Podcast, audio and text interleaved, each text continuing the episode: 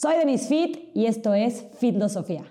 En este episodio simplemente te voy a resumir mi mañana, lo que yo considero que es la mañana perfecta y por qué. Y además lo voy a hacer muy fácil. Fitlosofía. Fitlosofía. Eso que quieres saber, pero no tienes tiempo de leer. Aquí vas a encontrar herramientas prácticas basadas en ciencia para sacarle más provecho a tu cuerpo y a tu vida.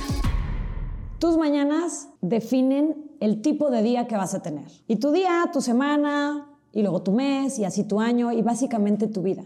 Por eso para mí las mañanas son tan importantes. Pero ¿por qué parecería difícil hacer estos hábitos que nos recomiendan?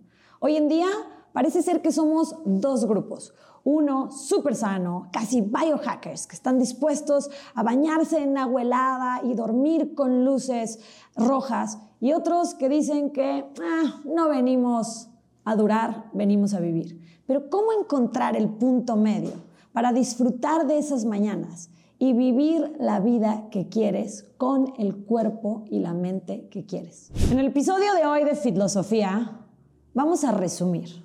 Te voy a resumir años de estudios, pero sobre todo años de experiencia propia. ¿Qué hago en mis mañanas? ¿De dónde lo aprendí? ¿Por qué tiene fundamento científico? ¿Y cómo cambia mi salud? Sobre todo mi salud mental. Hace unos meses tuve el privilegio de presentar a Liz Gilbert.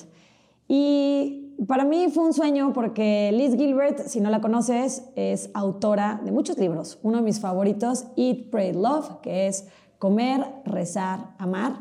Y si no leíste el libro, sí te acuerdas de la película. Es una película que hizo Julia Roberts y que está increíble. Eh, si no la has visto, entonces tienes que correr a verla. Pero Liz Gilbert es una persona muy profunda, que se ve, que se observa, se estudia y, y que además está abierta a la retroalimentación. Su plática estuvo muy buena. Le anoté muchas cosas que me dejó para eh, mis conferencias y como speaker, pero lo importante es que Liz Gilbert dijo algo que me resonó en el cerebro. Dijo que en las mañanas ella se tenía que tomar un par de horas para regresar a la sanidad mental, que llevaba muchos años en donde tenía control de su vida, pero que parecería que en la noche como que todo se descuadraba y tenía que darse ese tiempo para elegir el tipo de vida que quería vivir. Y me resonó porque yo hago lo mismo tengo que hacer ejercicio, tengo que darme esos minutos de meditar, de conectar conmigo. Y esos minutos que me regalo en la mañana para poder funcionar de manera óptima me hacen más productiva, pero sobre todo más feliz. Y por eso hice este resumen práctico que te prometo que no tiene nada extremo. Cosas que te van a hacer sentido y sobre todo que vas a poder poner en práctica hoy y que te van a llevar a una vida que disfrutes más. Ahí te va. Empecemos por el principio.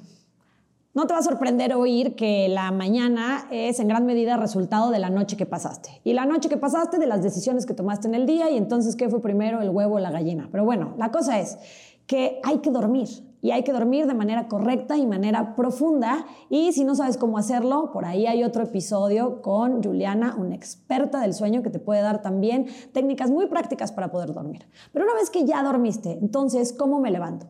Yo te recomendaría que no te levantes de manera abrupta con un despertador de esos que teníamos en secundaria que te aceleraba el corazón de 0 a 3000 y que casi a todos nos daba un infarto.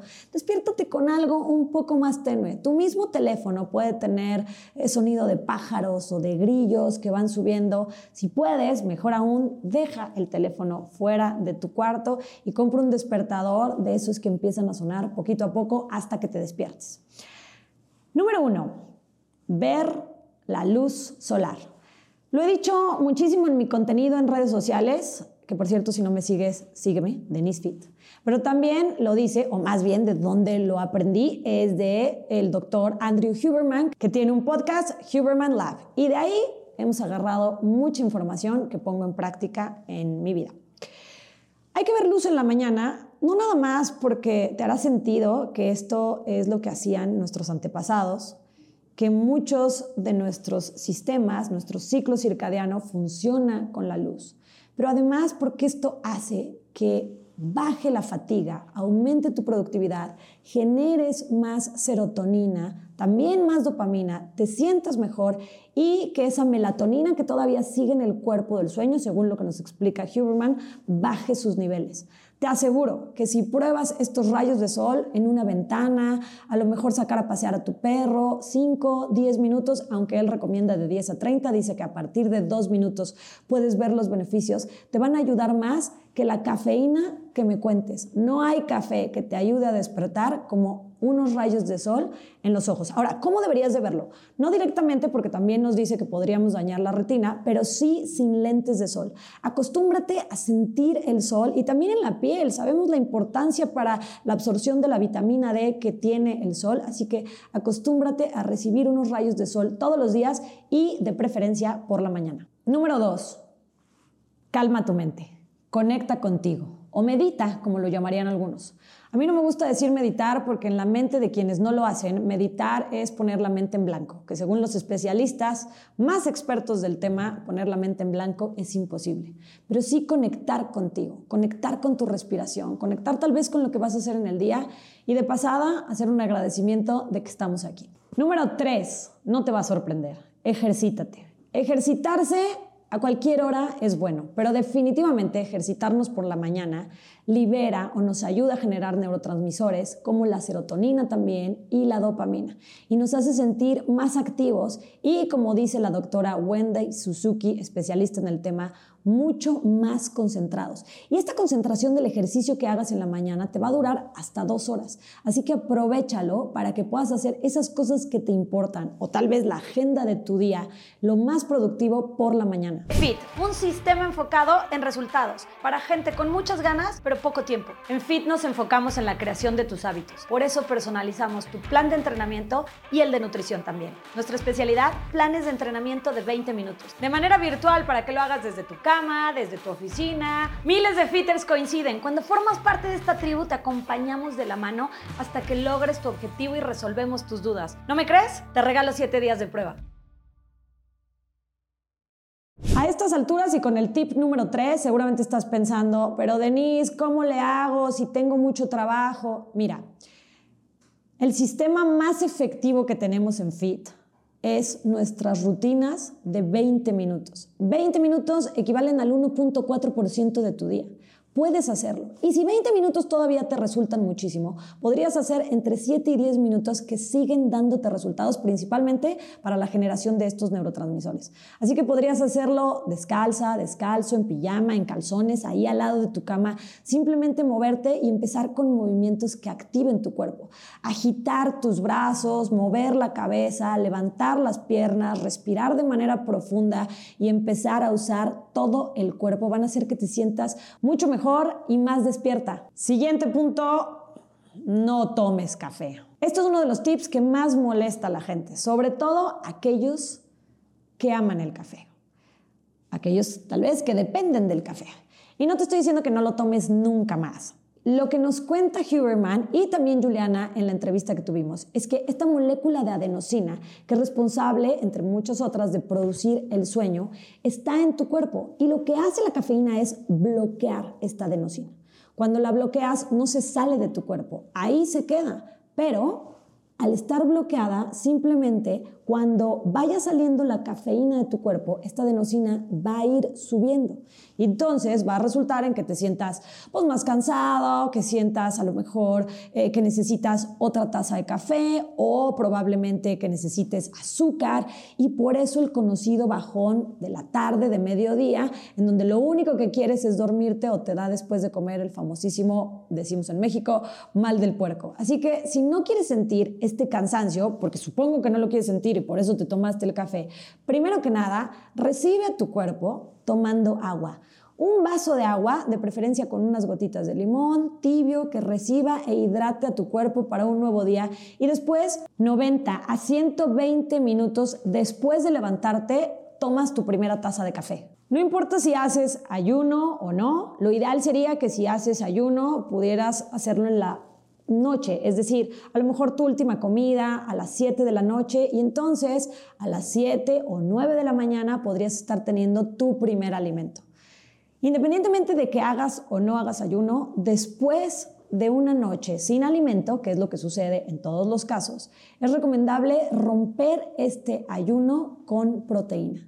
No lo hagas con azúcar, es decir, con fruta directa, únicamente fruta o con un jugo, porque lo que va a pasar en tu cuerpo, y esto es de manera simple, en otro episodio podrás revisar qué sucede con estos picos que llamamos de glucosa en el cuerpo, pero lo que hace es que lleva tu páncreas, tu cuerpo, de 0 a 100. ¿Qué puedo hacer entonces? Bueno, primero romperlo con fibra y proteínas. A lo mejor podríamos empezar con algo como caldo de hueso. Yo sé que suena medio extraño y extremo, pero de verdad llevo un año más o menos haciéndolo y es extraordinario. Tiene muchísima proteína, es fácil, está calientito para la época de frío, lo puedes hacer, hay muchas recetas, lo puedes comprar incluso. Y después entonces ya te comes la fibra, a lo mejor huevos con ejotes o con espinacas y después puedes pasar al pan, a las tortillas, a la fruta, esos carbohidratos que no es que sean malos, pero que el orden afecta o beneficia a tu día, sobre todo para que te sientas con energía. Si tú haces esos picos, después va a venir un bajón que te requiera consumir probablemente más azúcar o que simplemente te haga sentir muy cansado. Ahora, tampoco vivo en Narnia y entiendo perfectamente cómo es la vida de la gente y sé que tienes muchas cosas que hacer, sé que todos estamos muy ocupados y sé también que esta es una sociedad enferma de cronopatía que nos premia el estar súper, súper, súper ocupados. Pero como no vamos a cambiar eso aquí, lo único que te puedo decir es que encuentres el cómo sí, hay opciones. Un smoothie, un licuado en donde puedas poner todos estos grupos para que tenga proteína. A mí me gusta la proteína vegetal Birdman. Esto no es una consulta, pero es un muy buen producto producto que podría ayudarte si no tienes problemas de riñón y si además un experto te está acompañando, mejor. Y después le pones un poco de estas hojas verdes, un poco de grasa buena, almendras, crema de cacahuate sin endulzar, agua o algún tipo de leche y la fruta de tu preferencia. Ese es un súper desayuno que te va a dar saciedad, te vas a sentir bien. Es únicamente una recomendación, pero sí te puedo decir que a mí me ha servido y que además a muchas de mis clientas les encanta y les ha cambiado su composición corporal y sobre todo la energía que han logrado tener durante el día. Si no tienes dos minutos, cinco minutos para prepararte un smoothie de estos, necesitas hacer cambios en tu vida para poder disfrutar más tus mañanas. Me parece que estos son los puntos más importantes y sobre todo los que son ejecutables. Creo que casi todos podríamos hacerlos y si lo piensas, es lo que hacían nuestros abuelos, nuestros tatarabuelos. El bono de esos tips que te voy a dar es, Mientras hagas esto, tu meditación, conectar contigo, ejercicio, no uses el teléfono. El teléfono se interpone en todo, te quita tiempo. Esos 20 minutos que te ibas a regalar para mover el cuerpo, ya se los regalaste a la vida de alguien más. Levántate pensando en tu existencia, no en la de otros, y todo tu día va a cambiar. Y si quieres ya el último bono, no, no te voy a hablar de agua fría. Bueno, sí, sí te, sí te voy a hablar de agua fría, pero no te voy a hablar de que compres la tina perfecta y traigas bloques de hielo. En lo personal, creo que esto no es sostenible a lo largo del tiempo, por lo menos no para todos, y tampoco creo que sea sustentable para el planeta.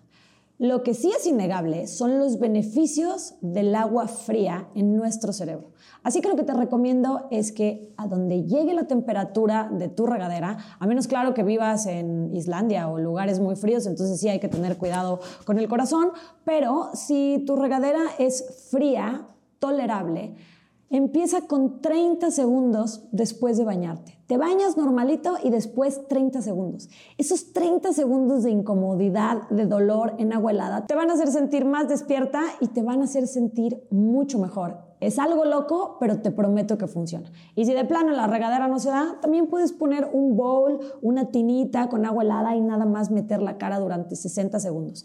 Ya sabes, estos son recomendaciones, tiene que ser de manera progresiva, no pongas en riesgo tu salud, pero tampoco le huyas a la incomodidad que precisamente ahí radica eso que quieres. Espero que esta información te haya servido o por lo menos te haya interesado para que puedas ponerla a prueba en tus mañanas. Si lo vas a hacer, Cuéntame en Instagram porque quiero saber cómo te sentiste. Si la información que escuchaste te pareció útil y quieres que siga estudiando y resumiéndote cosas para que puedas tener más autoconocimiento, no olvides suscribirte, darme like y seguirme en la plataforma que estés escuchando esto.